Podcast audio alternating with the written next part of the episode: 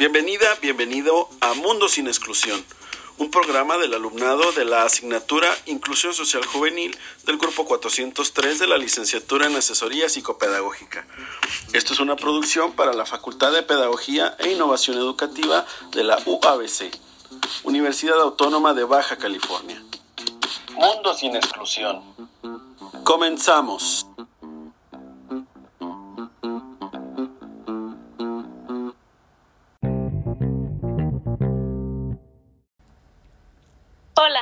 La bienvenida a Mundo sin Exclusión.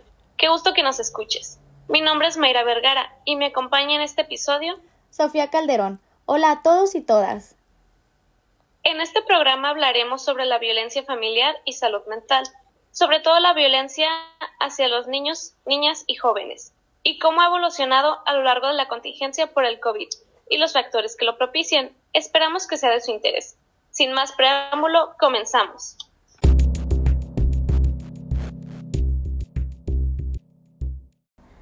Pues derivado del confinamiento social se han manifestado en la población diversas repercusiones en la salud mental, como lo son el estrés, la ansiedad, depresión, pensamientos suicidas y mayor consumo de drogas.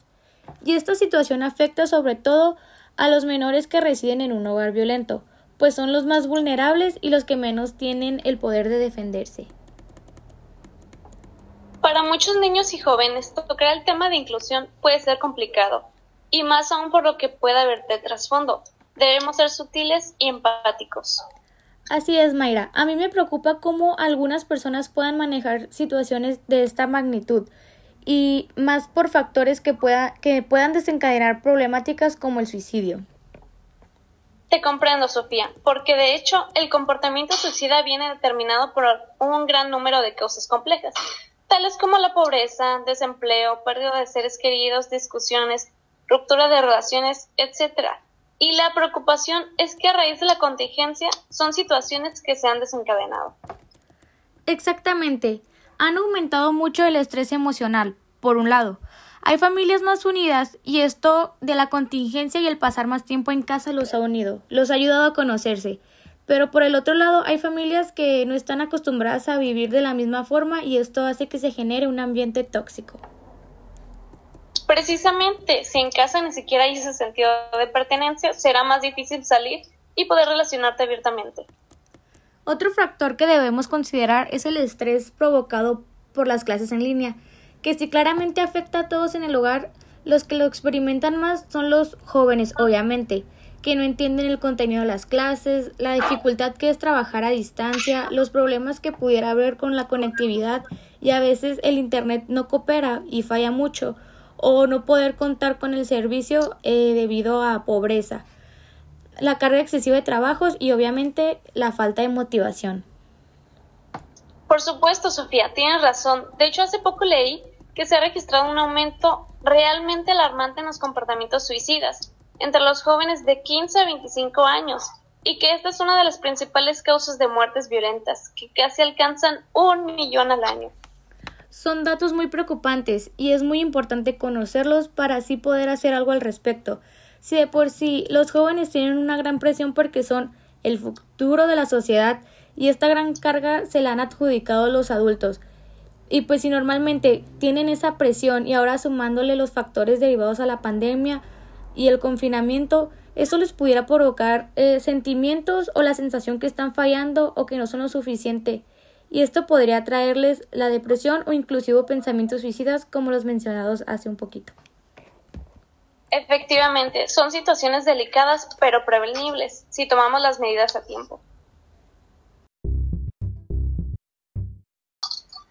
Pienso que es tarea de todas y todos, tanto de los padres para impulsar a sus hijos, saber que cuentan con ellos, especialmente en situaciones como las que estamos viviendo como hijos que poco a poco puedan irse desenvolviendo a lo largo de diversas situaciones y puedan lidiar con ellas. Concuerdo contigo, Sofía, y más como jóvenes, puede resultarnos difícil toda esta situación. Es claro que extrañamos salir, divertirnos en las plazas, ver películas en el cine y no solo en plataformas, pero debemos encontrarle el lado bueno o punto medio a esto. Claro, no lo habría dicho mejor, Mayra debemos al menos hacer el intento a apoyarnos entre todos y todas porque todos estamos pasando por esta difícil situación. Así es, recomiendo que intenten tomarse sus ratos libres. Entiendo que puedan sentirse a veces saturados con tareas y demás, pero siempre es bueno dedicar tiempo a uno mismo. Claro, vean una película, salgan y tomen el sol, dibujen, encuentren un hobby el cual puedan entretenerse y disfrutar. Recuerden que la salud física es importante, pero la salud emocional también es elemental.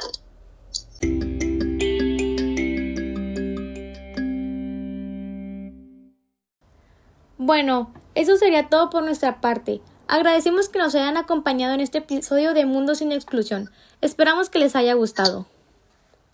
Si fue así, hay otros episodios hechos por compañeros de la asignatura de Inclusión Social Juvenil, donde abordan temáticas súper interesantes sobre las problemáticas y situaciones que afectan a las juventudes de nuestra sociedad.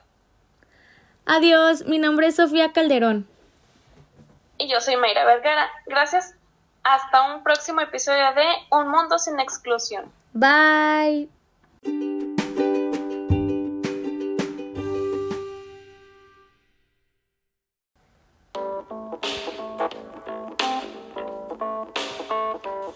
Esto fue Mundo sin Exclusión. Mundo sin exclusión. Una producción para la Universidad Autónoma de Baja California. Hasta la próxima.